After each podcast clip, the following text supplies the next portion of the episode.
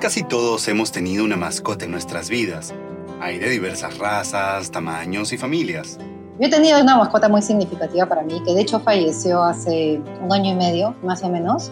Algunos se quedan con nosotros una temporada, algunos meses o varios años.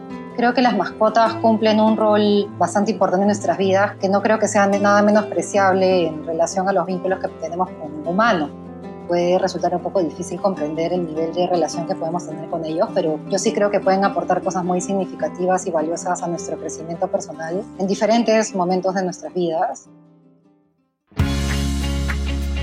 Contigo la excusa perfecta para escuchar los temas de tu interés en Corde Narrativo, un podcast informativo para oídos hambrientos. Yo soy Fabricio Serna, empecemos.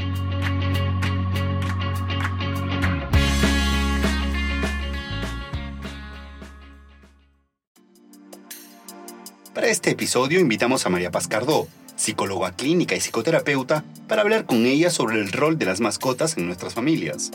La experiencia con las mascotas pues de vida, de acompañamiento que nos dan a lo largo de su tiempo de vida, que nos enseña mucho, ¿no? Acerca de cómo funcionan las cosas, cómo inician y cómo acaban, también es, es creo que bien trascendental. Siempre decimos que tener una mascota en casa es una gran responsabilidad, pero ¿realmente entendemos esa responsabilidad? Durante los primeros meses de pandemia, por allá en el 2020, se vio un incremento de animales en las calles y albergues. Por suerte, muchas personas y empresas no dudaron en dar una mano a los albergues que más lo necesitaron. Aunque lo cierto es que esas personas adoptaron también... Por el sentimiento de soledad, ¿no? aislamiento que muchos de nosotros teníamos. Esta posibilidad de tener mascotas ha aumentado específicamente por, digamos, el contenido emocional que las mascotas nos pueden transmitir. Y aunque esto sea un poco complicado de comprender, muchas veces sucede que desarrollamos vínculos tan cercanos que perdemos un poco la perspectiva sobre que tratamos con otro ser vivo, otra especie, un ser vivo con pensamiento propio y toma de decisiones. Mientras haya un reconocimiento del otro en su individualidad, en sus diferencias, en sus necesidades, pues probablemente la relación siempre funcione mejor. El hecho de cubrir las necesidades que requiere para tener una vida adecuada también es algo que tenemos que tener en cuenta con esta mirada diferenciadora de, que no somos exactamente iguales siempre. Todo intercambio entre dos especies, por así decirlo, tiene sus diferencias. Creo que finalmente algo bien valioso es poder respetar también la individualidad de cada especie que está en este encuentro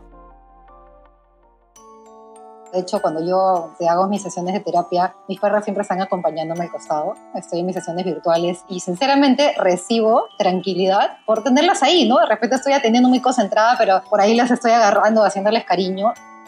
¿Quién no ha visto la cámara de un colega en videollamada siendo invadida por la gata de la casa?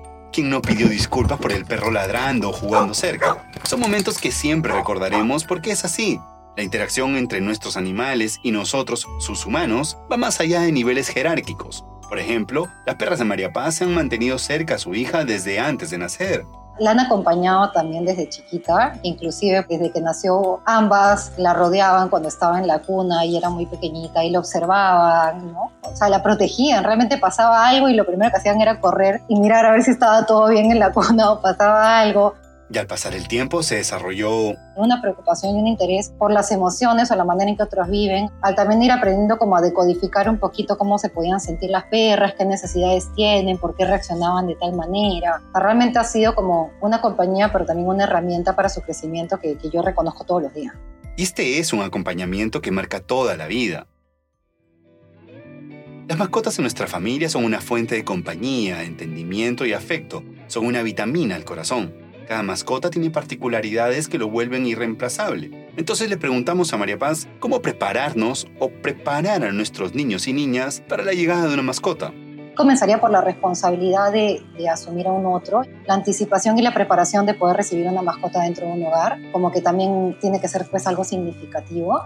Por ejemplo, tener en cuenta los primeros auxilios que podría necesitar cuál es su función, en qué momento de la vida nos van a acompañar, los motivos de repente por los cuales elegimos tenerlo.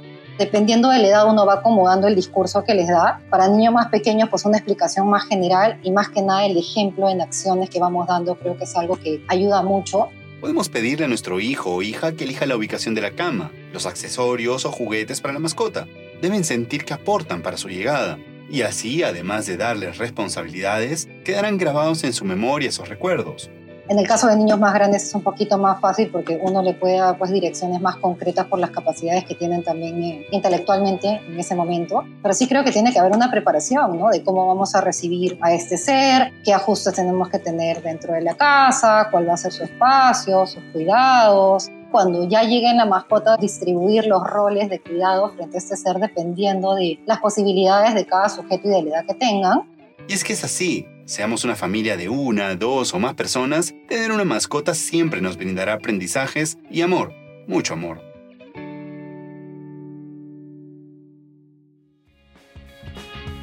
Y un dato final, no todos los animales pueden ser considerados mascotas. Existen especies en peligro de extinción que son ofrecidas como tal. Y si conoces un caso de maltrato animal, puedes ponerte en contacto con el comando Patitas o Serfor en Perú. Contigo es un podcast impulsado por Desarrollo de Talento Humano de Sabia Perú, hecho en coproducción con Decibel 85. Este episodio fue escrito por Natalia Ríos. Diseño sonoro es de Camila Espinosa de los Monteros. Yo soy Fabricio Serna. Gracias por llegar hasta aquí.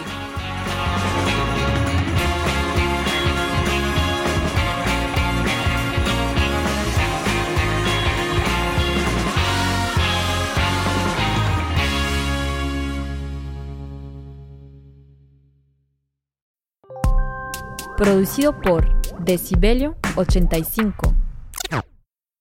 As a new Western Union customer, you can enjoy a $0 transfer fee on your first international online money transfer. Send money to your family and friends back home the fast, easy, and reliable way.